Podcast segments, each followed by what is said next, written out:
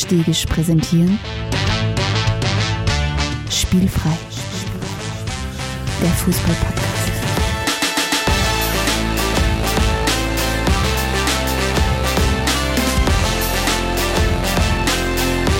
Episode 108.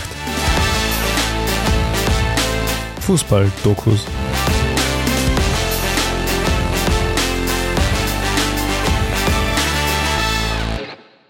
Herzlich willkommen zu einer neuen Folge von Spielfrei, dem Fußball-Podcast direkt aus Graz.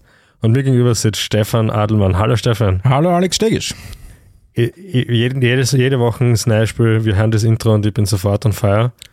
Apropos Feier, hast du schon Tickets gekauft fürs Fire Festival? Für, für Fire Festival 2, Fire Festival 2, Electric ja. Boogaloo. Nein, no, nicht, weil die erste Vorverkaufsphase habe ich leider verpasst. Okay. Bei der zweiten gibt es dann Tickets um 799 Dollar. Das ist mir jetzt billig. Ich warte drauf, bis dann 8000 kosten, weil das ist dann die letzte Vorverkaufsphase. Das ist dann der, der höchste Preis, oder was? Ja. Okay. Er soll mein ganzes Geld haben. Er soll, soll sein, sein Traum, den er in Einzelhaft generiert hat, soll er verwirklichen. Okay. Also für alle da draußen, Hallihallo, ähm, falls ihr euch wundert, wie schafft es ihr, dass noch fünf Minuten schon irgendwas daher plappert, was keiner versteht. Viele werden wahrscheinlich vom Fire Festival schon gehört haben. Diejenigen, die es nicht kennen, sollten einfach danach googeln. Dann ist eigentlich alles, was ihr wissen müsst zu dem ganzen Thema. Ja, es, Fire ist, mit y. es ist jedenfalls ein Doku und das hat uns ein bisschen bewegt, genau. über Dokus zu sprechen, ganz allgemein. Und da sind wir beim Recherchieren natürlich unweigerlich einmal wieder über die Doku zum Fire Festival, zum Fire Festival gestoßen. Genau. Uh, Episode 108, lieber Alex Stegisch. Uh, heute wird es ja eine Blockbuster-Episode, weil heute werden wir uns uh, der Welt des Films oder der Dokumentation widmen, weil wenn man eins gesehen hat in den letzten Jahren, du brauchst auf Netflix und The Zone und wie sie alle heißen, Amazon Prime, nicht lang suchen, stolperst du über sehr, sehr viele Fußballdokumentationen. Mhm. Ähm, es gibt jetzt noch kein Doku über Spielfrei, vielleicht gibt es die auch irgendwann einmal. Mhm. Aber wir haben gesagt, okay, wir wollen uns ein bisschen dem Trend widmen. Äh, den Fußball. Ausnahmsweise, weil normalerweise wir, setzen wir den Trend, ja. Genau, der Trend is your friend, deswegen schauen wir uns das Ganze heute an. Ähm, und wir schauen uns heute an, erstens einmal, was ist unserer Meinung nach notwendig äh, für, eine gute, äh, für eine gute Dokumentation und äh, vielleicht ein bisschen darüber diskutieren, warum gibt es denn diesen Trend überhaupt und was haben Vereine davon, was haben Spieler davon und mhm. wo finden wir, dass es einfach nur vielleicht banal wird. Genau, ja. das schauen wir uns heute an in unserer 108. Episode. So ist Und normalerweise startet man dann ja, nachdem wir erklärt haben, was es geht, eigentlich immer mit einem Blick in die Welt, was passiert so rund um den Fußball. Aber wir befinden uns ja wunderbarerweise äh, mitten in der Länderspielpause, weil es ist eh schon genug Vereinsfußball gespielt worden für die Saison. Es ist höchste Zeit, dass wir uns einmal ausruhen, ausrasten, dass die Spieler mal aus ihren gewohnten Situationen auskennen und in aller Ruhe mal wieder das, ihre Nationen vertreten können. Aber soll ich dir was sagen zu dieser Länderspielpause? Die UEFA, ich glaube es war die UEFA, ähm, hat es wirklich geschafft, nachhaltig mit dieser Nations League mich so zu verwirren, dass ich überhaupt nicht mehr weiß, worum es jetzt bei den Länderspielen geht. Um absolut gar nichts. Nein, nein unabhängig davon, ähm, habe ich zumindest bis zur UEFA Nations League immer noch gewusst, wenn Länderspielpause ist, ist entweder ein Qualifikationsspiel oder ein Freundschaftsspiel. Mhm. Und plötzlich gibt es dieses Ding, das sich Nations League nennt wo keiner weiß, warum es das gibt. Auf einmal war es da, keiner hat es danach gefragt, dass man's, oder gesagt, dass wir es brauchen. Und jetzt weiß ich meistens in der Regel nicht, ist es ein Nations League-Spiel? Was heißt Nations League? Warum sind wir in irgendeiner League-Gruppentopf irgendwas drin, wo mhm. wir dann absteigen können, aufsteigen können? Dann gibt es irgendwann ein Final Vorturnier der Nations League, was gewinnt man da? Keine Ahnung. Ist es irgendwie so das Sportbügel gewinnst von der Raiffeisenbank? Ich frage mich wirklich, ich, ich, ich verstehe es einfach nicht. Ich meine, heute geht es eh nicht um die Nations League, aber ich check einfach Länderspielpausen nicht mehr, so wie im Unterschied zu früher. Ja, ich kann das nachvollziehen. Wobei ich sagen muss, ich habe mich von, von Länderspielen echt schon ein bisschen distanziert. Ich tue mir immer schwer, da den, ich, ich versuche das als generelle Fußballpausen zu sehen und freue mich also, dann wieder, was in, in, den normalen Teams Ich merke, dass du dich mehr zurückziehst. Ja. Du wirst voll. ein bisschen so ein Eigenbrötler. Ja, warte nur, bis meine Fingernägel so Howard You-Style unendlich lang werden und ich nur mehr Flugzeuge baue. Modellflugzeuge. Modell. Nein, mir kommt vor, du, du, du, du, isolierst dich ein bisschen zu viel. Ja, bin, nein, ich bin froh, dass ich die alle 14 Tage im Podcast Deswegen habe ich halt ein extrem gesellschaft oder haben wir halt ein extrem gesellschaftliches Getränk der Episode und auf das verweise ich gleich jetzt als nächstes. Mm. Das Getränk der Episode. Stefan, du hast das, du hast das angekarrt, du darfst das präsentieren. ja, äh, ein, ein, ein lieber äh, Freund und Bekannter und Spielfreihörer, der Sorin, äh, mhm. hat uns vor einigen Wochen schon mal ein Getränk gesponsert. Ja, ich kann mich erinnern. Ja. Ähm, damals war es äh, sehr genüsslich. Äh, heute bin ich gespannt, wie es wird. Und zwar äh, hat uns der Sorin einen nicht näher definierten Schnaps mitgebracht aus Rumänien, den er von seinen äh, Verwandten regelmäßig zugestellt kriegt. Ja, cool. Ähm, er hat gesagt, er, er kann es uns nicht genau sagen, Mhm. was es für ein Schnaps ist. Wir werden beide versuchen, das rauszufinden. Aber er hat gesagt, aus Respekt uns gegenüber ist er extra hergegangen und hat es aus einer Plastikflasche in eine Glasflasche umgefüllt, äh, weil er glaubt, dass wir so hohe Ansprüche haben. Und, und weil mir die Geschichte so gut gefällt und aus Respekt unserem Hörer Sorin gegenüber trinken, aber Schnaps ist tatsächlich das absolute unliebste Getränk in meinem ganzen Leben. Aber Ich finde mich auch, aber wir, wir werden es machen und dann bin ich hoffentlich, sagen wir endlich bei dem Punkt, dass das ganze Studio nicht mehr nach Schnaps riecht, weil wir sitzen seit einigen Minuten da herinnen Ja. und es riecht extrem nach Schnaps. Ja, also, cheers. Prost, wir lieber Alex. Übrigens, wir haben übrigens auch unseren Produzenten, dem Robert, der draußen sitzt und uns die Technik macht, auch ein Stamperl zur Verfügung gestellt. Also Prost, lieber Robert. Passt. Und wir trinken es aus dem Kaffeehefert. Boah. Bist du. Wow, Halleluja. Ja, Ah, wow. gut. An dieser Stelle wäre meine Restenergie dazu verwenden, äh, unsere Hörerinnen und Hörer auf unseren Newsletter zu verweisen, der übrigens extrem erfolgreich war ist jetzt schon in den letzten paar Wochen. Also vielen Dank an alle, die schon abonniert haben. Wir haben nicht nur viele Abonnenten und Abonnentinnen dazu gekriegt, sondern auch sehr viel Feedback. Mm, Für alle, die es noch nicht wissen, was geht, prinzipiell gibt es auf unserer Website spielfrei.at in der Seitenleiste die Möglichkeit, den Spielfrei Steilpass zu abonnieren, unseren Newsletter, wo wir versuchen, Dinge reinzubringen, die äh, in einer Audio-Podcast-Episode keinen Platz haben. Zum Beispiel haben wir letztens äh, rund um den Culture Fiorentina gesprochen und das ist natürlich aufgelegt dafür, dass man sich dazu Video an- anschaut. Oder der Drei-Seiten-Fußball war natürlich auch prädestiniert dafür, dass man sich da ein bisschen tiefer einliest. Und auch so ist der Newsletter aufgebaut. Es gibt was zum Hören, das ist mal für unser Podcast. Es gibt was zum Lesen, das ist irgendeine Geschichte, die wir für die Recherche schon ein bisschen durchfastet haben. Und es gibt irgendwas zum Schauen, weil wir alle gerne ein bisschen was anschauen. Also würdest du sagen Spannung, Spaß und Kinderschokolade? Ich fasse immer so zusammen, was cool ist für die Schlauen und was schlau ist für die Coolen. Äh, bist du narrisch. Also wer Schnaps trinkt, hat ja wirklich mit dem Leben abgeschlossen, das muss man wirklich sagen. Wow, also lieber Sorin, vielen herzlichen Dank, kommt extrem gut an. Äh, wir wissen noch nicht, was wir mit den 98 Prozent, die in der Flasche noch drinnen sind, äh, noch machen werden. Irgendwas gibt es sicher zu putzen. Wow, na tatsächlich, da, das werden wir für, für, für besondere Gäste Ich, ich, sehe den Robert nicht mehr. Ich glaube, er ist umgefallen draußen. Wenn, wenn die Podcast-Kollegen vielleicht von Palästra oder vom Black FM wieder mal zu Gast sind, können wir ja, Ja, ein, genau. einladen auf eine Runde. Ich soll es, soll es. Ja. Und damit kommen wir eigentlich schon zur nächsten Rubrik. wird die Sendung kosten. Die Großen, die Großen, die Großen. Zehn, ja, schau. Yes, ja, die großen zehn Fußballdokus, die wir machen würden. Wir haben ja schon gesagt, heute geht es um Fußballdokus und da wollten wir uns natürlich, das war nicht aufgelegt eigentlich, muss man sagen, wollten wir uns die Chance nicht nehmen lassen, dass wir uns nicht selbst ein paar Dokus überlegen. Mhm. Und um was geht es eigentlich bei den großen zehn, Stefan? Ähm, für alle, die zum ersten Mal zuhören, es geht bei den großen zehn darum, dass wir zu einem Thema unserer Wahl äh, uns zehn Antwortmöglichkeiten überlegen. Der liebe Alexander hat fünf Antwortmöglichkeiten, ich habe fünf Antwortmöglichkeiten.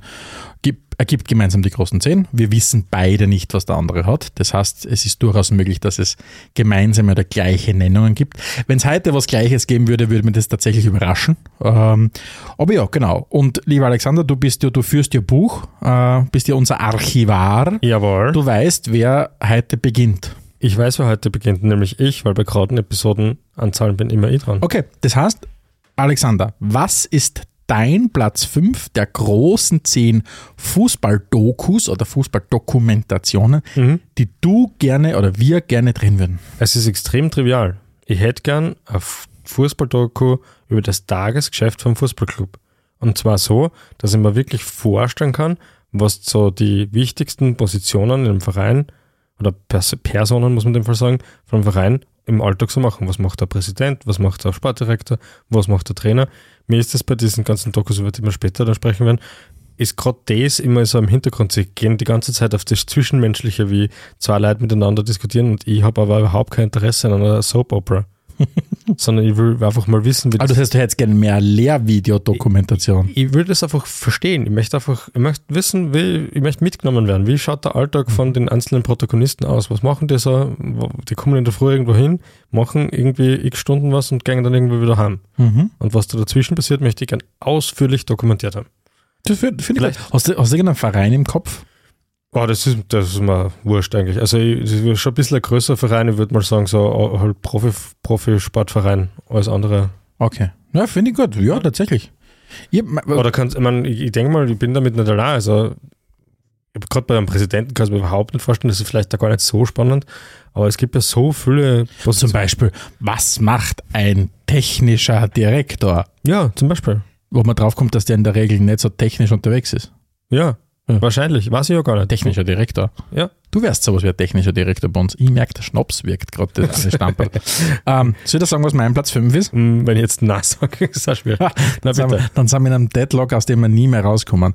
Ähm, mein Platz 5 ist eine Doku namens Einfach Gianni. äh, es ist eine Doku von, mit und über Gianni Infantino. Äh, Ob es die FIFA produziert, weiß ich nicht.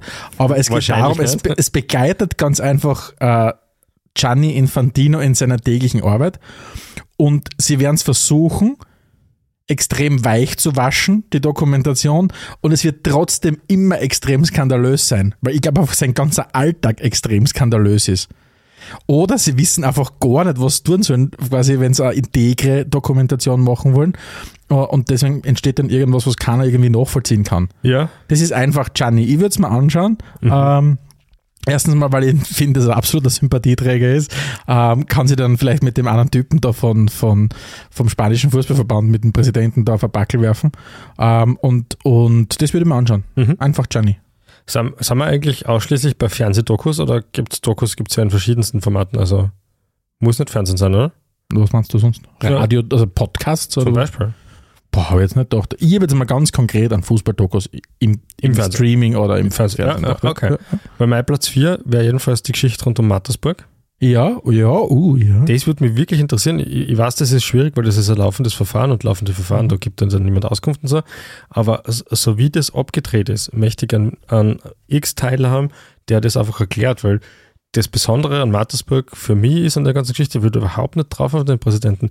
Der, das ist ja irgendwie fast ein bisschen so Robin Hood-mäßig. Der hat sich ja nicht selbst bereichert, sondern der wollte einfach die Leidenschaft zum Fußball war so groß, dass er krumme Dinge drin hat, damit es dem Verein besser geht.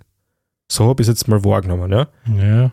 Ich meine, ich habe tatsächlich ganz wenig Einblick, aber es wäre tatsächlich ein spannendes Thema, ja. Und, und äh, Mattersburg ist immer geschimpft worden als Provinzverein und Du hast immer geschimpft. Ich meine, wir haben ja beide geschimpft. ja, und unsere Fans korrigieren uns da regelmäßig und sagen, ja, so viel besser ist jetzt den Ried oder den Alltag auch nicht. Und wenn man das so vergleicht, das wird wahrscheinlich wirklich so sein, das ist nicht so viel Unterschied. Mattersburg ist halt bei uns ums Eck, deswegen sind wir halt öfters dort als in Alltag, das muss man vielleicht auch dazu sagen. Ähm, und ich würde gern wissen, was da Ja, passiert finde ist. Finde ich gut. Ja, mag ich. Platz 4 bei dir. Mein Platz 4 trägt den Titel Alles oder Nix Rapid Wien. Also angelehnt an die All or Nothing äh, Ja. Dokumentationen. Ähm, und es ist tatsächlich was, was mich sehr interessieren würde. Ich würde gern, zwar vielleicht nicht, nicht im Stil von All or Nothing, weil wir da reden wir dann eh noch noch diese Dokumentationen, aber ich würde gerne ein Doku über Rapid haben. Mhm. Weil ich glaube, ein Doku über Rapid, also Rapid hat ja, finde ich, immer eine Faszination, auch wenn du Fan von was anderem bist. Mhm. Du ist ja in unserem Fall auch der Ja, sicher. Und ich glaube, dass du die Rolle und die Wucht von Rapid sehr gut in einer Doku rüberbringen könntest. Ähm, und nicht nur auf nicht nur auf Vereinsakteure eingehen, wie es halt viele machen, viele Dokumentationen, sondern ein bisschen das soziale Umfeld, in dem sich ein Verein bewegt. Weil das finde ich immer sehr, sehr spannend. Wenn es in einem Fußball, in einer Fußball-Doku nicht nur darum geht, deinen Mittelstürmer zu porträtieren, Mhm. sondern dass du ein bisschen sagst, worum geht es denn in dem Verein überhaupt? Ja. Und ich glaube, dass das schon viel, viel Inhalt hätte, so ein alles oder nix Rapid Wien. Ja, find, also, Also, falls Rapid- irgendwer da draußen zuhört, der Dokus machen will und Rapid-Fan ist, ähm, wir wären bereit für einen Gastauftritt. Das auf jeden Fall. Ja. Und wir haben es ja schon, glaube ich, schon ein paar Mal angekündigt, wir werden uns in absehbarer Zeit einmal intensivst mit dem Rekordmeister aus Österreich auseinandersetzen. Solange er noch Rekordmeister ist. Ja, das geht sich Bis dann die noch Salzburger. aus. Ja, wer weiß. Ja, das glaube, könnte sein, dass da spielfrei gar nicht mehr gibt, wenn die Rapid Aha, bist du spielfrei müde? Nein, gar nicht, aber ich glaube, das ist ein sehr weiter Weg noch. Naja, stimmt. Ja. Ähm, Was ist Platz 3? Bei mir, Platz 3, äh, wäre mal so eine richtig kritische FIFA-Doku. Das heißt, natürlich darf es nicht die FIFA produzieren, das ist mir ganz klar, weil das gangen sie nie aus. Und ich, ich möchte wirklich, dass mit dem Sauerhofen da mal aufgeräumt wird. Entschuldigung, die gibt's. Dun, dun, dun. Dann, dann, na wirklich. Ja. Es gibt eine sehr gute FIFA-Dokumentation, kann ich dir noch sagen. Schau, da haben wir schon was für Newsletter. Ja? Ja. Für alle, die dann Ich weiß es nicht, ich ich hab's mir angeschaut, ich, war, ich glaube es, was auf Netflix, ich weiß es nicht mehr, oder auf Amazon Prime, irgendwo dort, aber gibt's eine gute, kann Ja. ich dir sagen. Siehst du? Ja. So, Siehst. gar nicht so weit weg. Ich helfe immer wieder gern. Dankeschön. Platz 3 bei dir. Mein Platz 3 trägt den Titel Es Müllert. ähm, und ich hätte gern einfach eine Dokumentation, die sich rein um Thomas Müller äh, dreht. Mhm. Und ich glaube, dass, das, dass der Outcome von der Dokumentation entweder ganz großartig oder ganz katastrophal wird, Ja. je nachdem, wie gut es gelingt, die Person Thomas Müller authentisch darzustellen. Kann man den überhaupt nicht authentisch darstellen? Ich glaube schon, ein schlechter Regisseur oder schlechte Regisseurin kann das machen. Okay. Und ich glaube, dass das entweder richtig, richtig gut und lustig ist oder katastrophal schlecht, aber ich würde es mir fix anschauen. Ja, das kann ich verstehen. Es gibt, also äh, äh, aus Thomas Müller sprießt sowohl äh, Konträrfaszination als auch normale Faszination. Also da, da trifft sie wirklich beides. Ich habe zum Beispiel heute ein kurzes Video gesehen, wo er mit dem Harry Kane zusammen Weißwurst essen war. Ja, erstens, äh, ja, habe ich auch gesehen. Und man merkt ja im Moment, welche Trikots sie bei den Bayern recht gut verkaufen, weil Harry Kane, äh, Fonzie Davis und Thomas Müller, glaube ich, die schlachten sie jetzt aus, die drei. äh, weil das, weil Alfonso Davis, glaube ich, ist das Trikot, das sie mit dem besten verkauft bei den Bayern, habe ich mal gehört. Okay. Ähm, aber ja, ah, übrigens, weil ich, weil ich denke mir nämlich, wenn schon äh, so Spieler wie, äh, es gibt ja auch die Dokumentation Schweinsteiger Memories von Anfang bis Legende, so heißt ja eine Dokumentation, Puh. die kein geringerer als der großartige Till Schweiger gemacht hat. Also wenn sogar, sogar der, der, der Basti Schweinsteiger, oder Sebastian, was nennt man jetzt mittlerweile Sebastian Schweinsteiger? Ist immer noch der Basti. Ja, für uns Ist immer noch der Basti. Wenn selbst der Basti Schweinsteiger eine eigene Dokumentation hat, braucht der Thomas Müller auch wirklich eine. Ja, mir Und ist es Müller wäre wär für mich der, der entsprechende Titel. dann mich dazu. hast du überzeugt. Finde ich gut. So, Platz 2. Höchste Zeit, dass wir jetzt mal einen Redaktionsliebling Liebling ins Rennen werfen. Ja? Es braucht der Ronaldo-Doku. Welche Ronaldo? Ja, Cristiano Ronaldo. Also CSC. Liebling, habe ich gesagt. Okay. Also, ja. Und keep- keeping up with the Ronaldos. ja. Ja, ja. Ke- Keine Ja. Ahnung. Ich will, Ja. ich will alles wissen. Ich will Ja. alles sehen. Dort, weil ich vorher gesagt habe, ich brauche kein, ich brauche kein Daily Soap, da brauche ich es. Ja, ich glaube, ja. Ich brauche Daily Soap vom Ronaldo. Ich will alles sehen. Ich will sehen, wie er seinen Burm verarscht, weil er Chips isst. Ich will sehen, wie er vor dem Zähneputzen Liegestütz macht, nach dem Zähneputzen Liegestütz Und während dem Zähneputzen liegt und dazwischen gaunt und, und Ja. alles so intensiv macht, wie es nur irgendwie ein Ronaldo intensiv machen kann. Ja. Und dann bei der FIFA anruft und irgendwas beschwert, dann bei EA anruft und sagt, dass sein, sein Spieler besser sein muss. Und Und die hat sicher so ganz viel so Bräunungsspray und so Bräunungsstudios, in das sie dann einstellt für jeden Mhm. Tag, bevor er außer Haus geht. Ja. Und so Zähnbleachen und so Sachen jeden Tag. ah, so Das wäre gut, so. ja, das hat mir taugen. Oder so wie heute ist rausgekommen, dass das neue FIFA-Rating für den Ronaldo ist nur 86. Mhm. Also gibt es immer so Zahlen, die, ja, die Spieler bewerten. ja. Die Topstars sind immer so um Wirklich? die 90 herum. Also, ja. Nessi hat nochmal 90 gekriegt. Wirklich? mehr, ja. 86 sogar. Also, also da wird das ziemlich krantig sein. ja. Und da möchte ich dann dabei sein. Da würde er irgendwie anrufen bei EA und sagen, jetzt hört's mal zu, ich bin der Ronaldo. Ja. Ja, Platz zwei bei mir. Bei dir? gut. Mein Platz 2 trägt den Titel Mission Champions League Konnichiwa SV Horn.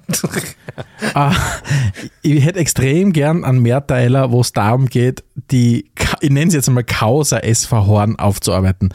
Dieser gro- großartige Einstieg der Familie Honda mit dem Versprechen, Horn nicht nur in die obersten Sphären der österreichischen Bundesliga, sondern im besten Fall sogar in den, in den europäischen Fußball zu führen.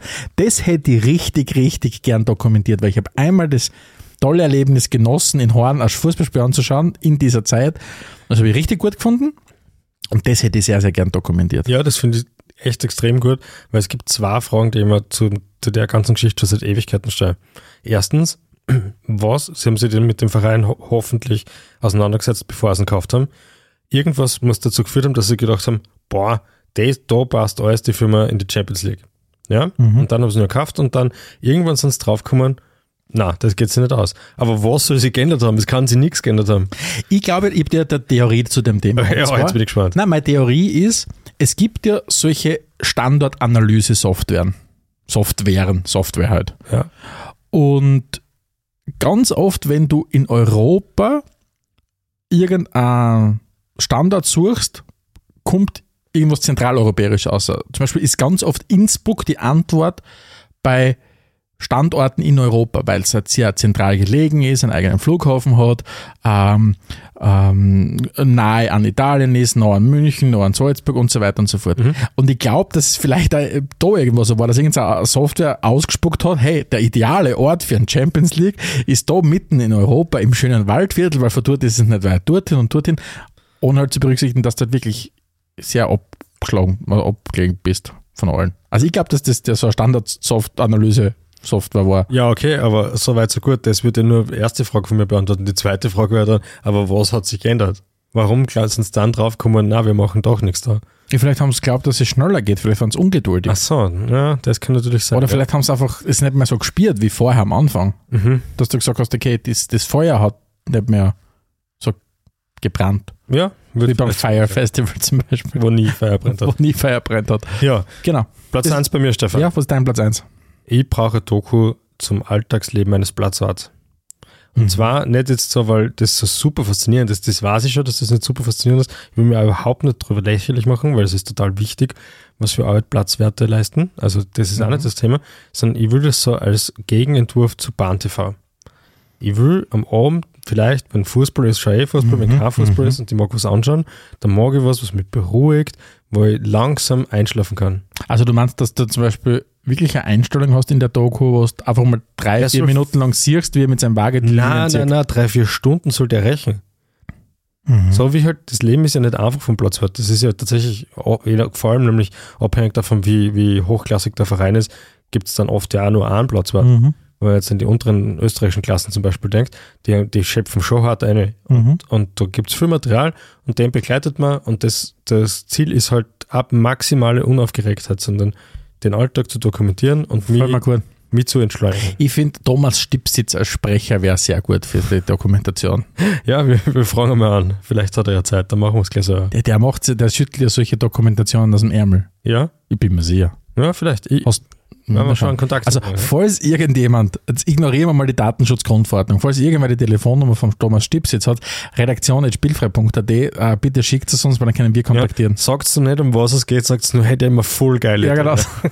Den Rest Nein, machen den Rest wir. machen wir. Ja, gut. Genau. Platz 1 für dich, Stefan. Mein Platz 1 trägt den Titel Neymar the Unlegend. ich weiß nicht, ob Unlegend ein Wort ist, aber ich würde es gerne nehmen. Ja. Äh, Und es geht einfach darum, es ist eine Dokumentation, ein Mehrteiler, die einfach zeigt, wie es Neymar geschafft hat, grundsätzlich in jeder Entscheidung immer die Kohle vorn anzustellen und mit eigenen Legendenstatus quasi dem Ganzen nachzureihen. Und ich glaube, es wäre so ein Doku, die mich einerseits so ärgern wird, weil ich würde es mir nicht anschauen, Mhm. ähm, weil der Neymar natürlich schon mich ärgert.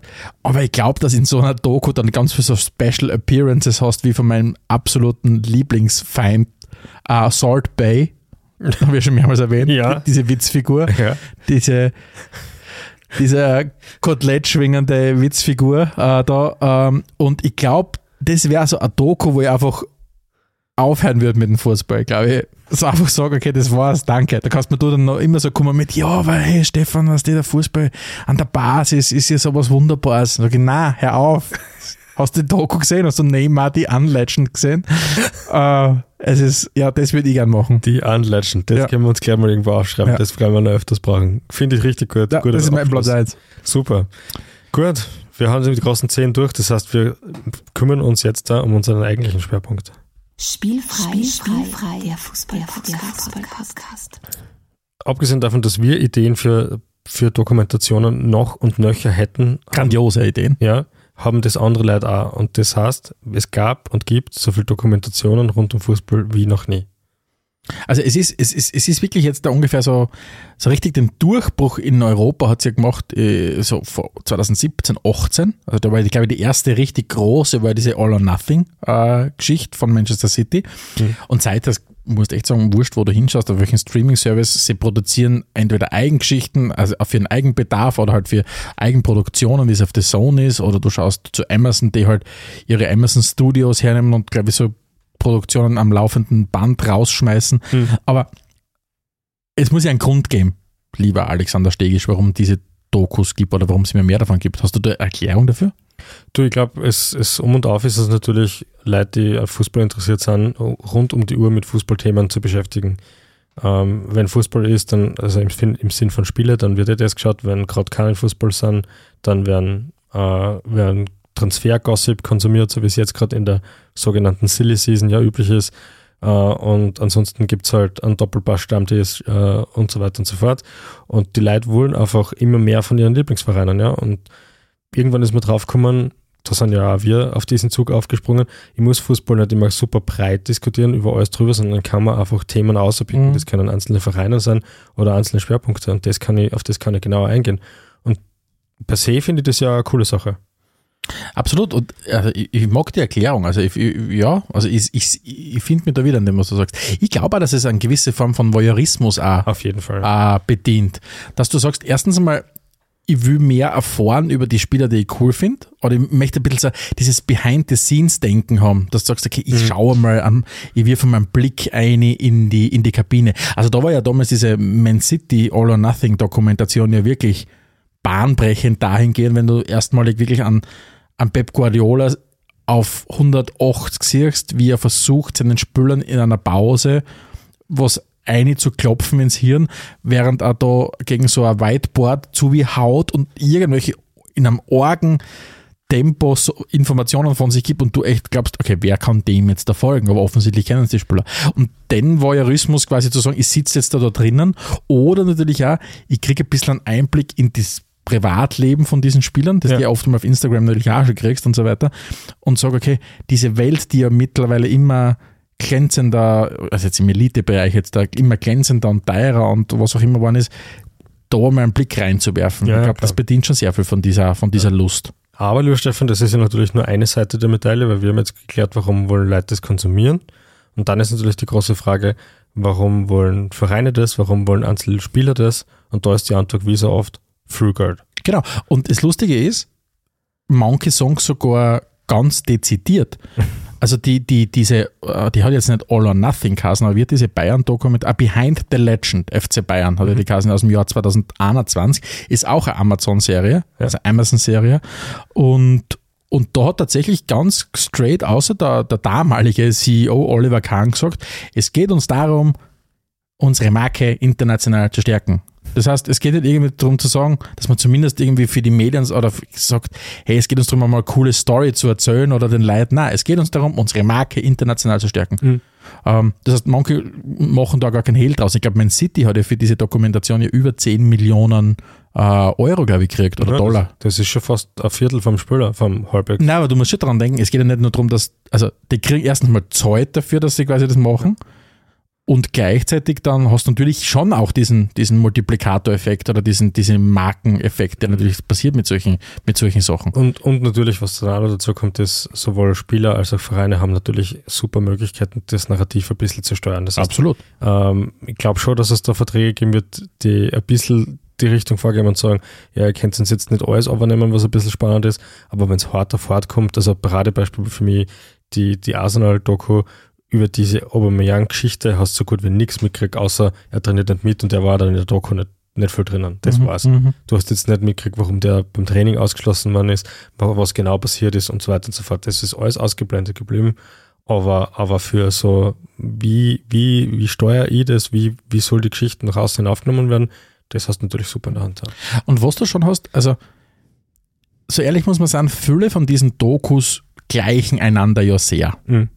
Ähm, Gerade wenn wir jetzt, jetzt haben wir schon ein paar Mal erwähnt, diese All or Nothing Dokumentationen, die gibt es ja auch von, von Tottenham, von Juve, eben du hast Arsenal schon angesprochen, Man City eben und äh, es wird ein Blockbuster werden.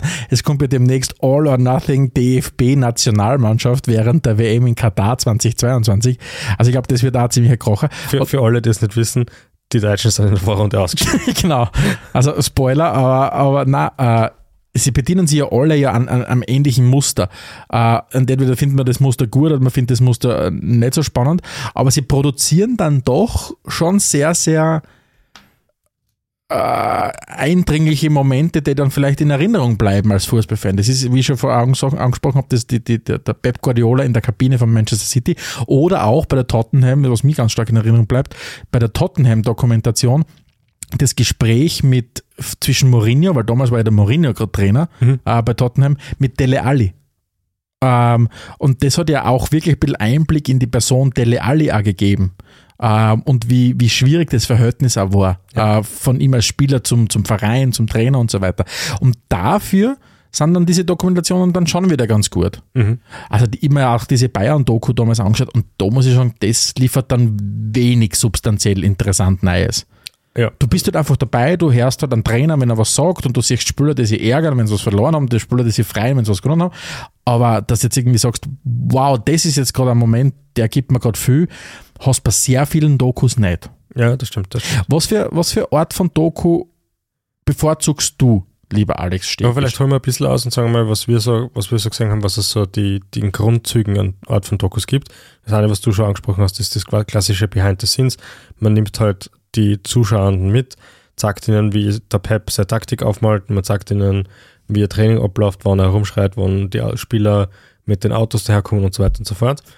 Dann gibt es das, dass man sich halt, ich würde sagen, also mit so geschichtlichen Dingen beschäftigt. Also es kann jetzt sein, zum Beispiel ein Spieler oder Spielermythos, was halt um eine besondere Person geht, oder aber halt ein Ereignis wie die Hillbilly-Katastrophe Mhm. oder so, was halt auch so eine eigene äh, Sektion von, von Dokumentationen ist. Und dann meistens noch irgendwas, was um die, die Eigentümerverhältnisse oder die Eigentümer Mhm. vom Verein gibt. Das sind so mal die, die Grunddinge. Und was gibt es da jetzt an besonderen Dingen? Was mir, was mir äh, auffällt, ist, ich weiß nicht, ob es die erste Doku war, es war jedenfalls die erste Doku, die für mich so am Radar war, war Sunderland Till I Die. Mhm. Das war, die war sicher ziemlich weit vorne, aber es könnte Mhm. sein, dass die All or Nothing von Amazon ein bisschen weiter noch früher waren. Also Sunderland Till I Die ist tatsächlich im gleichen Jahr als auch 2018 wie die, die Man Okay. City Dokumentation rausgekommen. Also sehr früh in, diesen, in, Ja. diesen, in dieser Und Liste. natürlich muss man jetzt, also wir haben eh schon alle möglichen Streaming-Anbieter genannt, Netflix ist halt einer davon und die war halt auf Netflix, das heißt sehr breites Publikum. Und das war ein sehr unaufgeregter Zugang zu dem ganzen Thema. Also Ja, aber gleichzeitig für mich, ich finde es gut, dass du es ansprichst, weil ich sonst jetzt ich jetzt dann angesprochen, für mich die beste noch immer. ja, Weil sie, also sie spricht halt mich als, als, als Zuschauer extrem an, weil es eben um den Verein geht. mhm. Die Spieler sind nur Pro, ja, teilweise Protagonisten, teilweise nur Statisten Mhm. in, dieser, in, dieser, in dieser Serie. Und ich finde sie viel, sie hat einen künstlerischeren Anspruch an, an, an einer Dokumentation im Unterschied zu, ich halte einfach meine Kamera straight drauf Ja. und schaue einfach, was passiert. Ja. Ich, mein, ich schneide schon und so weiter. Das ist jetzt nicht so, dass das alles Amateure sind, möchte ich überhaupt nicht sagen. Nur manche, also Sunderland, die Datei, das fängt schon mal bei der, bei dieser wirklich Goosebumps äh, Eröffnungs, äh, diesem Intro an. Also das, das, das ist so ein wunderschönes Lied, äh, schon ein wunderschön animiertes Intro, Mhm. wo sie schon im, wo sie schon im, im Intro festlegen, worum es geht in der Episode. Und es geht, ah, in der Episode, in der, in der Serie. Es geht bei Sunderland Till I Die nicht um die Spieler, um den Trainer, um den sportlichen Erfolg. Der sportliche Erfolg spielt eine Rolle, weil sie steigen ja ab in der ersten Staffel. Also Spoiler Ja. für alle, die es noch nicht gesehen haben. Äh, aber es geht um die Stadt, es geht um den Verein, wie ein Verein eingebettet ist. Also ein Moment in dieser Sunderland Till I Die Doku, der mir so in Erinnerung geblieben ist, ist, wie der Pfarrer, also ist nicht wahrscheinlich der eine Pfarrer, aber einer von vielen Pfarrern, äh, seine Predigt haltet und quasi in dieser Predigt ständig über den Fußballverein spricht. Weil er quasi gemeinsam unsere Stadt ist dann erfolgreich, wenn der Verein erfolgreich ist, so quasi. Und du siehst einfach, du, es kommen auch also für Fans zu Wort und eben dieses, dieser Fußball, der noch auch 2018 war, schon hochkommerzialisiert und globalisiert. Aber da geht es wirklich nur darum, in einer armen Region im Nordosten Englands, in einer strukturschwachen Gegend in Sunderland, äh, wo du wirklich sagst, der Verein ist alles und du merkst, dass diese Leute, die jetzt alles andere als Upper Class sind, wie, was das für den für die Leute bedeutet. Und also es ist für mich heute noch, weil wie gesagt, schaut, also diejenigen da draußen, die das noch nicht gesehen haben, es ist ja 2018 und man schaut es nicht wegen einem, wegen Fußball an die Doku. Aber es ist einfach richtig gut gemacht. Und wenn es darum geht, wie schaffst du es, einen Verein als Ganzes zu, zu dokumentieren, finde ich das einfach ganz, ganz wunderbar gemacht. Ja, Also bin ich, bin ich Riesenfan. das hast du jetzt sehr schön gesagt. Ja. Ähm, Was, ist denn, was, ist denn, was ist denn für dich so das, dein Benchmark? Ich bin gerade mittendrin und wir haben auch schon gesagt, wir werden uns mit dem ein bisschen ausführlich auseinandersetzen. Ähm, Welcome to Wrexham ist tatsächlich was, Mhm. was bei mir auf der Liste ganz weit oben ist, äh, aus dem einfachen Grund, weil mh, da wird es nicht zu sehr ins Detail gehen, weil wir gesagt haben, wir werden das noch ein bisschen in ein Special eingießen lassen. Aber es ist einer der ältesten Fußballclubs, es ist ein Waliser Fußballclub, was ich prinzipiell super spannend finde, weil ich glaube, ich kann extrem gut Englisch und ich schaffe es trotzdem nicht, die Serie ohne Untertitel zu schauen. ähm, das finde ich cool. Ähm, die haben wirklich Pech gehabt mit den vorletzten Besitzern. Ähm, jetzt mit den Neigen dürften sie ein bisschen mehr Glück haben. Und das ist dann halt so cool anzuschauen. Die sind in der aktuell jetzt eh wieder eh, eh schon aufgestiegen, also auch schon Spoiler, aber sie sind halt immer erst noch in der fünfthöchsten Mhm. britischen Liga. Das heißt, es ist noch richtiges Unterhaus. Und auf der einen Seite ist es so, dass die Leute dort schon ganz okay Kohle verdienen und vom Fußball leben können. Und auf der anderen Seite sehe ich immer wieder Parallelen zu, zu, der ersten Spielklasse in Österreich, in der ich selber unterwegs war, wo, wo ich mir denke, so, das ist total noch so bodenständig. Mhm. Ja? Und die Doku selbst beschäftigt sich halt auch wirklich mit allem drumherum. Das heißt, du hast genauso den lokalen Pubbesitzer in der Doku, der mal eine eigene Folge in der Doku kriegt, wie die, die Oldies-Band, die sich mit Wrexham-Songs auseinandersetzt und dann als 60, 3, 60 plus Dreierpartie auf der Bühne steht und Songs äh, performt. Und das, jede einzelne Phase von den Leuten, die dort zum Singen schreit, Fußball ist Mhm. tatsächlich alles. Und das ist eine Leidenschaft, die mir imponiert, ja. Und ja, und ich, ich, ich, mein, ich bin erst eingekippt jetzt da äh, Ja. in, diese, in diese Doku. Aber das Lustige ist, weil du sagst, Fußball ist halt alles und dann hast du aber gleichzeitig diesen, diesen äh, Twist, oder nicht Twist, das ist das Falsche, aber dieses Spannungsfeld, dass die Eigentümer äh, ja mit Ryan Reynolds und Rob McElhenney ähm, ja eigentlich, eigentlich mit Fußball kaum was am Hut gehabt haben. Und das finde ich so zu porträtieren, ich habe jetzt nur die ersten paar Folgen angeschaut, Ja. finde ich extrem lustig, weil es treffen halt wirklich Leute, die von Kicken keine Ahnung haben, aber trotzdem sagen, okay, wir holen uns jetzt unseren eigenen Fußballclub auf Leute, die, denen der Fußball alles bedeutet. Ja, voll. Und so wie du beschrieben hast, das, das finde ich halt einfach wirklich eine spannende Geschichte. Und was du da auch sagen musst, das zeigt ja schon ein bisschen die Diskussion, du hast halt, und wie, logischerweise, so wie es bei allen Filmen und Serien ist, du hast Qualitätsunterschiede. Und du kannst natürlich auch sehr eine Dokumentation produzieren, die halt nach sehr klassischen Mustern abläuft. mhm. Oder du gehst halt wirklich, du, du, du, du, du, du hast halt einen Drehbuchschreiber, der die Sachen anders versucht anzugehen. Größer zu fassen, eine Story reinzubringen, das vielleicht nicht einfach nur, ich begleite jetzt das Team der ersten Mannschaft in ihrem Alltagsbetrieb, fahre mit Genau. ihnen wohin und keine Ahnung, und schaue den Trainer zu und her rede mal mit dem Spieler und so weiter. Und da hast du schon einen extremen Qualitätsunterschied. Mhm. Auch wenn das nicht Champions League ist, sondern wenn die in der, was du gesagt hast, fünften Liga spielen. Genau. Das finde ich dann schon sehr, sehr spannend. Ja, voll. Ähm, aber jetzt haben wir viel über Serien gesprochen und ich glaube, wir müssen natürlich auch über Fil Doku-Filme reden. Ähm, eine davon, die uns beide sehr geprägt hat, war die Diego Maradona Ja. Doku aus 2019 von Asif Kapadia. Mhm. Äh, wir haben eine Doppelfolge zu Maradona gemacht. Das waren, lass mich nachdenken, Episode 73 und Episode 74 von Spielfrei. Also gar nicht, nicht so lang her. Und ich finde bis heute, dass das mit die besten Episoden sind, die wir gemacht haben, weil jeder kennt Maradona und jeder kann Geschichten über Maradona erzählen. Und dann haben wir uns halt wirklich vertieft in der Recherche und haben unter anderem diese Doku gefunden. Und das war einfach nochmal ganz was anderes. Es war für uns, wo wir den Maradona nicht so viel live erlebt haben oder erst das Spätwerk von ihrem live erlebt haben, war es, finde ich, so richtig augenöffnend, wie arg der Typ Absolut. Erstens und, und auch vom St- stilistisch, also das- der, der Asif Kapadia hat ja, hat ja unter anderem diese Senna-Doku aus 2010 oder auch die Amy Winehouse-Doku aus 2015 gemacht und der hat einen ganz eigenen Stil auch gehabt, Mhm. Weil ähm, also es, es gibt ja ganz viele lustige Motive. Du, du siehst so richtig bei manchen Fußball-Dokus, die sind für den US-Markt produziert. Ja, Äh, da ist jetzt der, da ist jetzt der Net Sunderland Till I Die gar nicht anders, äh, sondern was einfach darum geht, jeder europäische Fußballfan, der sich einigermaßen mit Fußball beschäftigt, braucht nicht erklärt kriegen, dass die Premier League die höchste Liga in England ist. ja, Aber du merkst, viele Dokus sind einfach für den US-Markt äh, produziert worden, wo die Leute keine Ahnung oft einmal immer vom, vom Fußball haben ähm, und die wirklich jede Erklärung brauchen, jeden Kontext brauchen. Okay, wie, aha, so funktioniert Fußball, gerade so wie das nicht anfängst mit 11 gegen 11 spielen auf einem Feld oder was auch immer miteinander. Und, und das Lustige ist bei der, oder das Lustige ist es nicht, es ist das Interessante, Spannende, schön anzusehen bei der Diego Maradona-Doku, ist, dass der quasi ohne Sprecher auskommt. Der, der arbeitet nur mit Bildmaterial im Originalton und schafft quasi ein richtig geiles Bild vom, vom Diego äh, und seinem Leben, vor allem in, in, in Neapel natürlich unten. Und diese, ja. diese Eröffnungsszene ist so gut in dieser Diego Maradona-Episode. Äh, da sieht man, also die, die, die, die, die Dokumentation startet ja mit so einem 80er, 90er Jahr Miami Vice Heat, irgendwie äh, ein bisschen Electronic Musik und du siehst so, weiß nicht, ein verschwommenes Bild aus die, aus die, aus die 80er Jahre ist, du siehst so ein kleines Auto, das wild schnell durch die Straßen von, von Neapel hatzt. Ja. Und dann denkst du, okay, was passiert da jetzt gerade? Du erkennst Neapel so draußen und was passiert da? Und es ist tatsächlich, dass das die Aufnahmen sind aus dem Auto, in dem der Diego gesessen ist, wie sie durch die Stadt fahren und rein ins, ins äh, damalige äh, Sao Paulo. Äh, in, San, in, Sao, in San Paulo.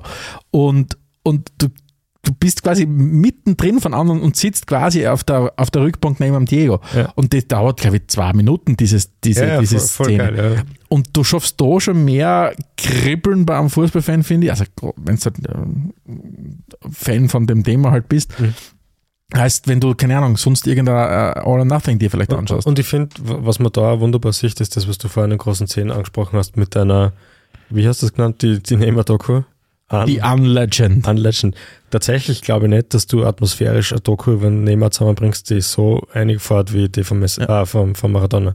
Das also diese, aus, ja. diese Bilder erstens mal natürlich hat das Ganze einen anderen Vibe gehabt, diese, diese Spielervorstellung, wo der Maradona in dem, was wahrscheinlich heutzutage eher die, die, die, die Duschen von einem Unterligisten sind, also quasi in so einem Raum sitzt da drinnen mit gefühlt 700 Medienvertretern. Du, du kannst richtig die Luft spüren in der Dokumentation, wie hassschwül und, und, und, und schnittig ist das, das Ganze, wie du das schneiden kannst. Und da sitzt drin und wird der Diego vorgestellt, neben der, der, der, der, der Corrado, ich glaube, wer ist der Corrado Ferlaino, der damalige äh, Präsident von, von, von, von Neapel, der dann quasi von einem Journalisten ja angefragt worden ist, oder gefragt worden ist während dieser Pressekonferenz ja quasi, was die Kamera mit dem, mit dem, mit dem Transfer vom, vom Maradona zu tun hat. Und der hat dann Vollgas drüber fährt. Und das versetzt die eine in die Doku. Also das, das, das holt die so ab und dann schafft das wirklich in dieser, in dieser Doku mit, mit Tempo, mit Lautstärken und so weiter wirklich ein wunderbares Gesamtbild zu zeigen. Ja. Und dann auf der anderen Seite hast du so unglaublich plumpe Sachen wie eine Paul Pogba-Dokumentation. Boah, das war echt furchtbar. Also das ist, das ist unfassbar. Mhm. Es hat irgendwie Pogmentary ja geheißen, was das einzig Gute ist, finde ich. Ähm, und dann sagst du, okay, wow, man kann so halt auch das machen. Wird wahrscheinlich trotzdem von vielen angeschaut werden. Ja, klar. Aber ist halt, das eine ist ein künstlerisches Projekt und das andere ist einfach, ich mache halt auch was. Mhm. Und das gibt es halt immer mehr natürlich auch. Generell muss man sagen, oder? Das, das zeichnet halt den modernen Fußball schon irgendwie, dass es immer mehr Spieler, muss ich jetzt bei Spielern bleiben, ich glaube, Spielerinnen kann man da mal ausnehmen, äh, wo der Hype wesentlich größer ist als das, was sie dann auf den Platz bringen. Mhm. Da fallen mir immer mehr mhm. Leute auf. Und, und das spiegelt sich halt in den Dokus auch wieder. Ja, ja es, sind halt die, es sind halt die Blockbuster-Dokumentationen. Und, und ja. da sind wir vielleicht eh schon ein bisschen bei dem Punkt, was unterscheidet jetzt da diese Dokus voneinander. Und jetzt vielleicht haben wir, ein Punkt, ja? ganz zuerst, weil, weil es noch eine ganz spezielle Art der Doku ist und weil er halt auch immer wieder vorkommt. Es gibt ja noch eine Doku, die heißt I am Slattern und ich muss sagen, ich habe sie nicht gesehen, aber du hast ein bisschen, ein bisschen was dazu in Erfahrung gebracht, oder? Ja, das Lustige ist, bei dieser I am Slattern Dokumentation, die ist halt anders als andere Erstmal, weil es das Slatan ist. Nein, aber weil es tatsächlich mit Schauspielern gedreht ist. Ja. Das heißt, es ist quasi ein Film über den Slatan. Ähm, diese, wahrscheinlich ist die Frage, ist das dann rein technisch gesehen jetzt nur eine Dokumentation oder ist es einfach ein Film? Wir haben jetzt mal alles in einen Haufen geworfen, wo es quasi Filme, Dokus über Fußballer sind oder über Vereine. Und das ist dann schon wieder was spannend. Ich habe jetzt auch nicht, ich habe nur ein paar, paar, paar, Ausschnitte gesehen, aber das finde ich wieder spannend, weil es ja wieder ein ganz anderer Ansatz war, ja. äh, an, an Schauspieler zu casten, der die Bürde trägt, Zlatan Ibrahimovic zu spielen. Ja, ja. Ähm, also Und fairerweise muss man sagen, es ist einer von den Spielern, die viel erlebt hat, auch viel erreicht hat und Mhm. sicher dokumentationswürdig sind. Ja. Absolut. Aber wenn wir jetzt vielleicht so wirklich zu dem Punkt kommen und da schon langsam Richtung Schluss denken, was unterscheidet die Dokus? Das haben wir schon angesprochen. Es gibt ein bisschen so diese, dieses Zusammenspiel aus, oder das, den Gegensatz aus, ich mache jetzt ein Doku, um einen gewissen voyeuristischen Anspruch zu bedienen, um quasi eine Marketing-Initiative zu zeigen, meine Marke zu stärken, versus ich wirklich einen künstlerischen Anspruch.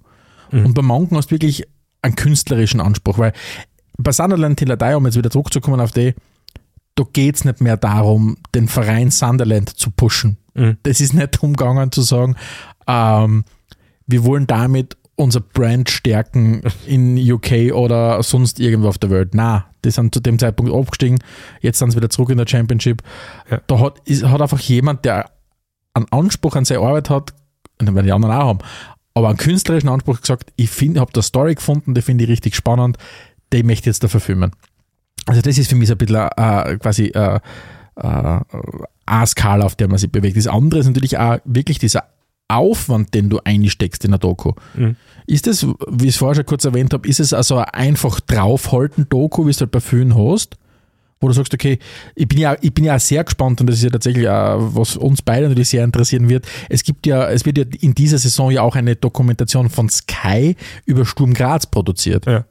Also ich bin schon sehr gespannt, was da das Endergebnis sein wird. Ob das auch, also ich vermute mal, das wird so eine klassische Behind-the-Scenes-Doku sein. Ja, ja, ganz davon aus, Ah, das geh jetzt einmal stark ja, aus. All or nothing sein wird. Ja. Oder auf der anderen Seite quasi hast du dann auch wieder dieses, dieses, und ich würde wie gesagt, ich würde dieses einfach draufhalten jetzt nicht banalisieren. Es ist jetzt schon trotzdem, da, da machen gute Leute gute Arbeit. Aber das andere ist dass du wirklich sagst, ich recherchiere, ich trage Bildmaterial zusammen, um quasi eine, eine Geschichte zu erzählen. Und der wahrscheinlich, und das ist vielleicht ein bisschen für mich so der, der Punkt, wo ich merke, was interessiert mich mehr und was interessiert mich weniger. Da bin ich gespannt, wie du das siehst. Ich finde, es gibt oft diesen Unterschied, wo ist der Fokus? Ist es eine Glorifizierung von Helden oder von Spielern oder ist es ein Thematisieren von gesellschaftlichen Themen? Und ich, ich, ich tendiere halt ganz stark zu diesen Dokus, die halt einen Verein in seinem Umfeld, in seinem sozialen Umfeld, in seiner Community sagen, wie Sunderland, Wrexham und so weiter und so fort. Und weniger zu diesen Helden eben. Vor allem, wenn es eine sehr lineare Geschichte ist. Zum Beispiel kann ich mir nicht vorstellen, ich habe es nicht gesehen, aber ich kann mir bei Gott nicht vorstellen, dass eine Schweinsteiger-Dokumentation mir vom Sessel hauen wird. Na, auf keinen Fall. Ich meine, was Aber- wir gemeinsam geschaut haben, war diese Cristiano Ronaldo-Doku. Boah, das war ja auch banal und nichts. Ist einfach, da ist einfach um nichts gegangen. Und ich glaube tatsächlich, dass man den sein Leben natürlich interessant gestalten kann. Das Leben wird interessant sein für manche Leute. Und man muss halt da einfach extrem aufpassen, dass der Ronaldo selber nicht zu viel mitreden kann und dass es nicht überproduziert wird. Ja? Und m, vielleicht schauen wir uns jetzt wirklich einmal an, so was, was sind die Serien die, und die, die Filme, die, die uns gepackt haben und warum und wa, was nervt uns an denen, die uns nicht taugt haben.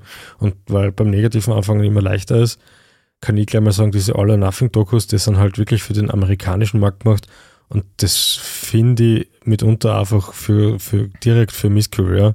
Also kann Arsenal noch so sehr ein Verein sein, der mir wichtig ist, wenn wir die in der Doku erklären, dass Arsenal über die Wintertage alle zwei bis drei Tage ein Spiel hat und das ist ein crucial Schedule und das ist so schwierig, also unmöglich mit diesem Spielplanungssatz.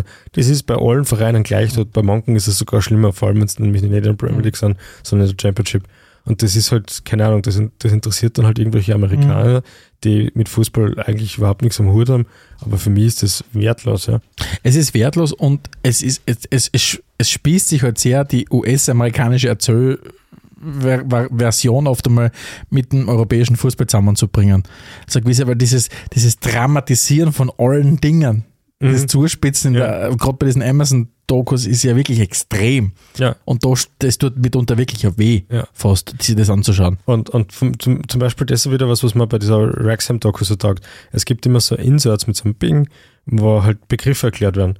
Und das ist dann so, es wird immer dreifach erklärt, so quasi für, für Fußballfans, für, für sie schreiben es nicht hin, aber sie dazu an für stupide Amerikaner und die walisische Übersetzung dazu.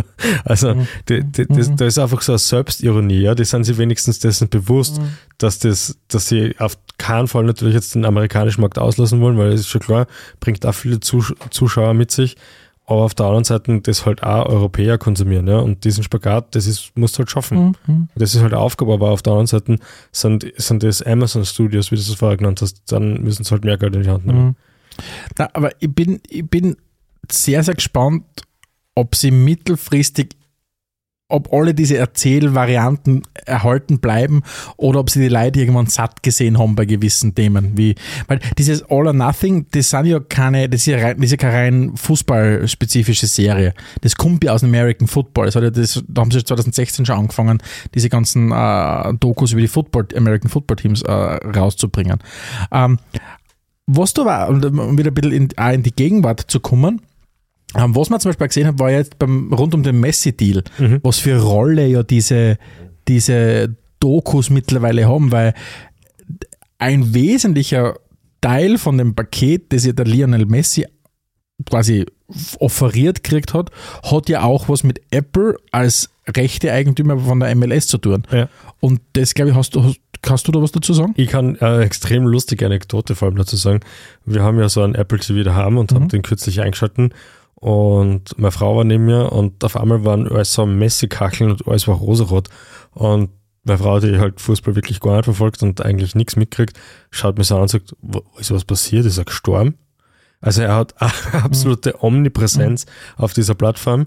Und na, er ist nicht gestorben, sondern ähm, naja, letztlich kann man schon ganz klar sagen, ähm, damit jemand wie Lionel Messi von europäischen Profifußball nach Amerika wechselt in den Profifußball, braucht es richtig, richtig viel Kohle. Mehr Ko- Kohle noch, als auch David Beckham mit dem Fußballverein allein aufstellen kann. Das heißt, es gab da halt diese, diesen Deal, dass unter anderem halt auch Apple sehr, sehr viel Kohle in die Hand nimmt und sehr, sehr viel Kohle hast in dem Fall äh, 2,5 Milliarden US-Dollar, um das alles überhaupt möglich zu machen. Ja, Also beziehungsweise sie haben 2,5 Milliarden Dollar für die gesamten Rechte gezahlt. ja, ja schon. Aber quasi um das zu, zu, zu überhaupt einmal loszu. ein, ein ganz großer äh, Teil von dieser Kohle ist Ja. halt Richtung Messi gegangen, ja, damit das funktioniert.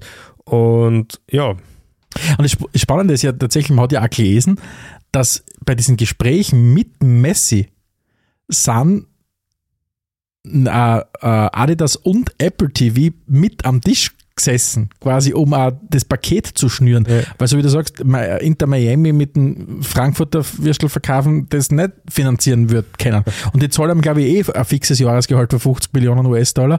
Aber da, da, das Wesentliche, was ja ist, der, der Messi verdient ab sofort an den Erlösen aus dem Streaming-Geschäft mit. Genauer gesagt, er verdient mit bei allen Neuabonnenten. Und das ist absurd, also nicht absurd, aber das ist irre, sich vorzustellen, dass wirklich die hergehen und sagen, okay, wir schnüren so ein Paket und investieren gleichzeitig extrem viel Kohle, weil es gibt ja auch, es kommt ja auch jetzt diese mehrteilige Doku über Messi, das dann auf Apple TV laufen wird und wenn dann Leute sich neu anmelden bei Apple TV, verdient der Messi dann auch nochmal an dem mit, dass die Ja. Leute sich da angemeldet haben. Also das ist unfassbar, was du mittlerweile für eine Medialisierung in all diesen Bereichen hast. Ja. Und das, glaube ich, ist das mit unter im Moment gerade verrückteste Beispiel, das, ist, das irgendwas Worldfußball geht. ja wobei ein, ein anderes verrücktes Beispiel hast du, glaube ich, noch mitgebracht, und zwar den Fail, den es rund um die Härte-Doku gegeben hat, oder? Ja, äh, leider Gottes macht es einem im Moment die Hertha, also nicht im Moment schon seit einigen Jahren, relativ leicht immer wieder mal zu, zu sticheln und Witz, zu Witze zu machen. Und auch eine dieser vielen, vielen Anekdoten, Episoden aus diesem riesengroßen Missverständnis Hertha BSC und Lars Windhorst, dem großen allmächtigen Investor, war ja dieses, diese, dieser potenzielle, ich nenne es ganz bewusst, potenzielle Dokumentarfilm, diese Doku über die Hertha. Und zwar war das, war das ursprünglich so, 2020 hat der Lars Windhorst äh, den Lee Hicken äh, beauftragt, äh, den Lee Hicken beauftragt, eine Doku über die Hertha zu machen. Der Lee Hicken ist ein, ist ein recht renommierter Dokumentarfilmer und hat unter anderem auch etwas produziert, was ich mir angeschaut habe, und zwar ist es Take Us Home Leeds United. Das ist auch eine Mehrstaffel-Dokumentation, die auch meines Erachtens richtig gut ist. Ähm, und es hat Carson der Lee Hicken kann die, die, die, die, die Doku so machen, wie er will. Es gibt keine Regeln. Ähm, und er hat halt gesagt, ja, finde ich gut. Und in einem Interview mit Elf Freunde hat er dann auch gemeint, und hat er dann auch gesagt, keine Angst, ihr werdet nur dann scheiße aussehen in dieser Dokumentation, wenn ihr euch als scheiße verhaltet. Das heißt, wenn sie einfach äh, klasse Leute seid, dann werdet ihr nicht deppert drüber kommen, egal ob wie frei ich bin in meiner, in meiner äh, Erstellung. Ja. Und, und da hat man gesagt, okay, passt, machen wir das. Und ursprünglich war eben geplant, dass im Herbst 2021 ähm, diese, diese, diese Dokumentation rauskommt. Und sie ist dann einfach nicht rausgekommen. Und die Leute haben sich gewundert, warum kommt das Ding nicht raus? Bis dann wirklich im März 2022 der Lars Windhorst, mittlerweile ist, glaube ich, eh schon wieder Geschichte bei der Hertha, wirklich hergegangen ist und diese Doku-Ausstrahlung gestoppt hat weil seiner Meinung nach ein hochrangiges Mitglied der Hertha-Geschäftsführung herablassend über den Lars Windhorst äh, gesprochen hat. Und du merkst, was die reiche Leute immer nicht gut aushalten, ist, wenn es keine gute mediale PR kriegen. Mhm. Weil das kannst du halt dann leider Gottes oft dann auch nicht kaufen. Und dann ist er tatsächlich hergegangen und hat das eigene Projekt, das er initiiert hat, weil er wollte halt wahrscheinlich ein Projekt haben, um quasi mitzuspielen, weil da waren sie in einer Big City Club und so weiter, so quasi mit den Man Cities dieser Welt. Hat er glaubt, er kriegt jetzt was, wo er richtig cool rüberkommt und seiner Meinung nach, und da hat es dann auch die riesen Diskussionen gegeben, weil eigentlich alle gesagt haben, hey, ganz ehrlich, du kommst nicht schlecht rüber in dieser Dokumentation, das also die das gesehen haben. Ja. Ähm, hat man dann, hat man dann, äh, hat, hat er dann quasi das eigene Projekt eingestellt, indem er gemeint hat, irgendwie, oder sein, sein Sprecher hat dann argumentiert, naja, die Bearbeitungskosten wären dann zu hoch gewesen, äh, um das quasi nochmal zu fixen, deswegen haben wir es quasi komplett gekübelt. Steht erstens einmal sinnbildlich dafür, wie die Hertha unter Lars Windhorst funktioniert hat, Ja. äh, und ist gleichzeitig aber auch halt auch wieder das Thema, naja, du kannst schon auch ich will jetzt nicht schon Schaden einrichten, anrichten, aber wenn du ein Doku musst, musst du dir im Klaren sein, deine handelnden Akteure sind da draußen unterwegs. Mhm. Du kannst natürlich, so wie du sagst, wahrscheinlich die Vereine haben schon Einfluss, Arsenal, die ganze Aubameyang-Geschichte oder was auch immer. Nur gewisse Sachen werden da transportiert werden. Ganz sicher. Spieler, Verantwortliche wirken in so einer Doku. Und natürlich, was du, selbst wenn du die Doku noch ein bisschen steuern kannst, es gibt dann halt irgendwann eine Diskrepanz zwischen dem, was in den Medien über einen Verein berichtet wird und was man dann in der Doku sieht. Und wenn das zu weit auseinanderklafft, dann weißt du ja, dass das hinten und vorn gestellt ist und nicht zusammenpasst. ne? Absolut. Und wenn wir jetzt anknüpfen an das, was der, dieser Lee Hicken selber gesagt hat, er hat gemeint, äh, macht euch keine Sorgen, ihr werdet nur dann scheiße ausschauen, wenn sich wirklich scheiße verhaltet. Jetzt kann man es auch umgekehrt machen. Wenn du halt einfach ein scheiß Typ bist oder ein unguter Typ bist, dann wirst du wahrscheinlich auch ungut rüberkommen in so einer Dokumentation. Und das ist halt, wo wieder Eigenwahrnehmung und Fremdwahrnehmung vielleicht beim Lars Windhorst irgendwie ein bisschen ein, ein größeres Delta gehabt haben, sagen wir mal so, dass er glaubt hat, er kommt vielleicht echt richtig cool rüber, weil er eher ein dufter Typ ist, was er offensichtlich nicht so, gar nicht so sehr ist. Ja, genau. Ja, jetzt haben wir ein bisschen so ein Statement abgegeben, was uns gut gefällt und was uns nicht so gut gefällt. Sache, die wir noch vielleicht noch nicht äh, wirklich äh, bet- betrachtet haben, ist die Kritik, die es halt auch von außen an solchen Fußballdokus gibt.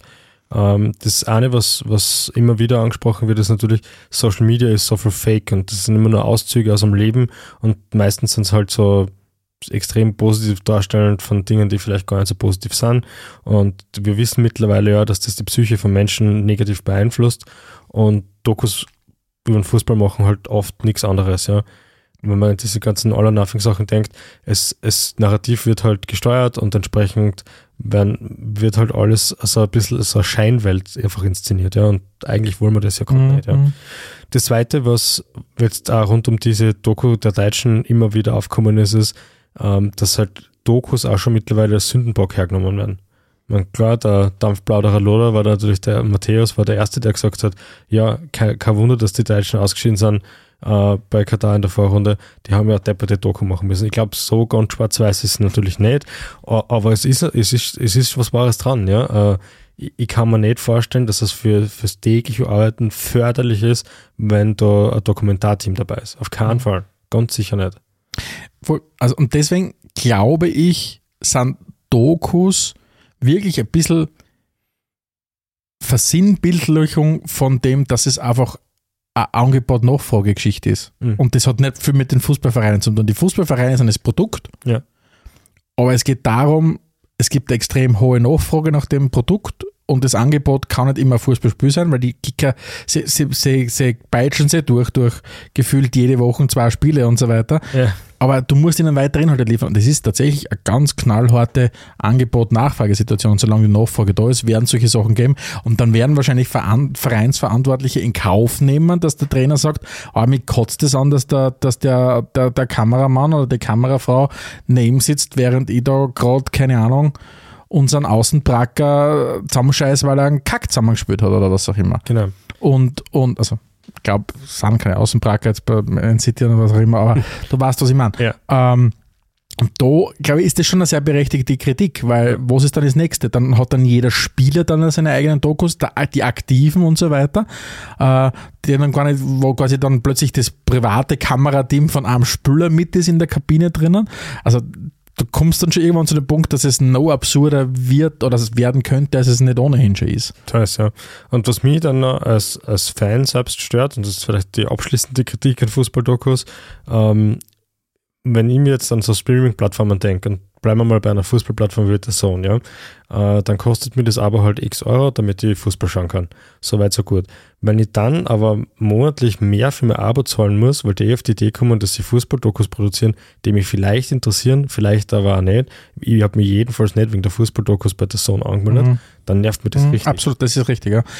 Wenn du für so Sachen wie Underground of Berlin oder wie das geheißen hast, äh, der Grund ist, dass du dann der Abo teurer machst. Das Oder ist die Götze-Doku war. Ja, ja, also, ja, das, ist so, das ist so einhergegangen.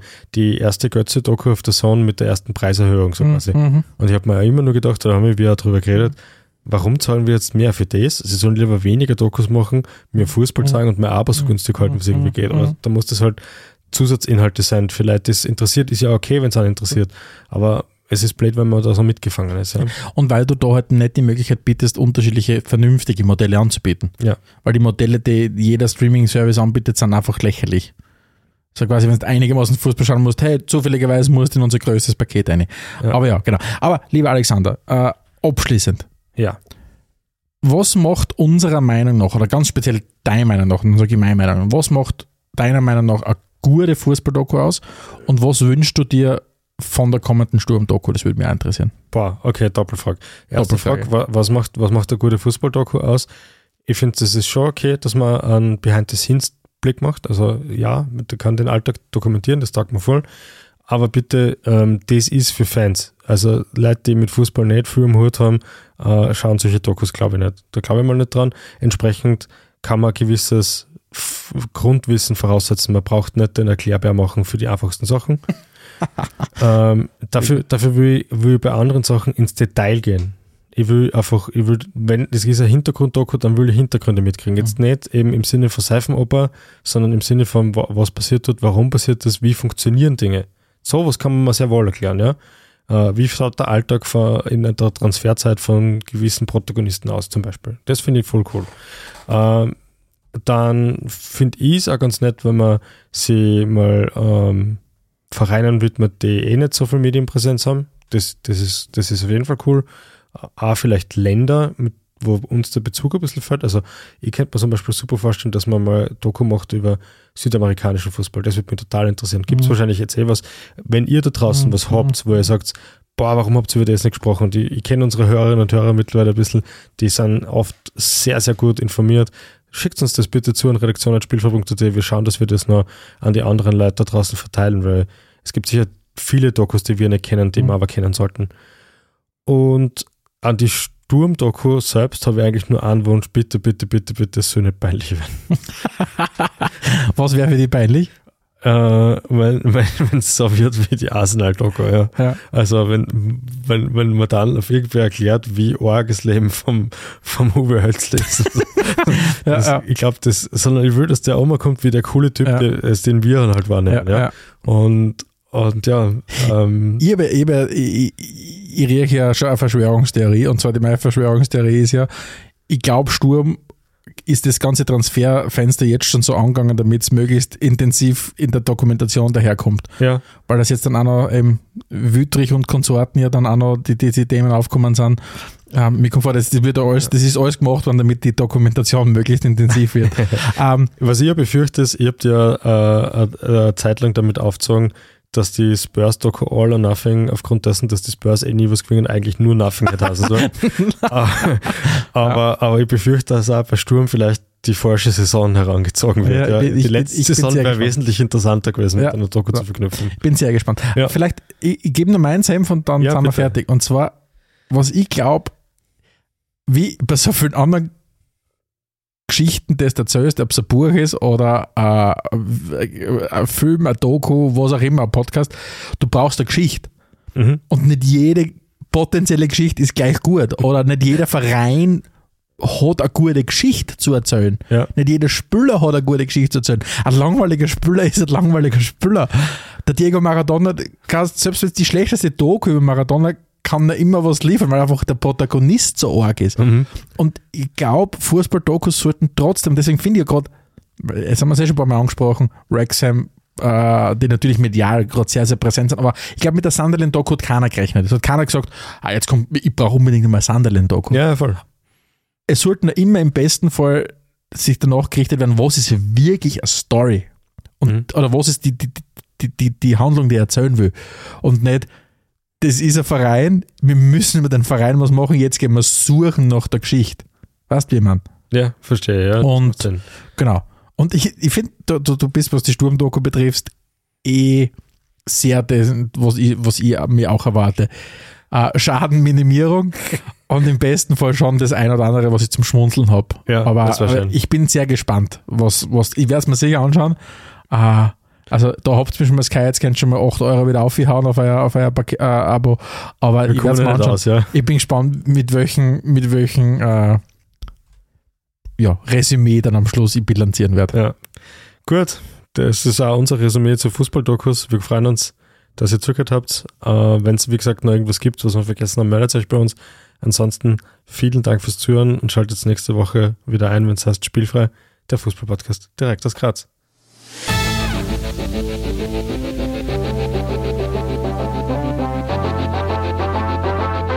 Adelmann und Stegisch präsentierten Spielfrei. Der Fußball-Podcast.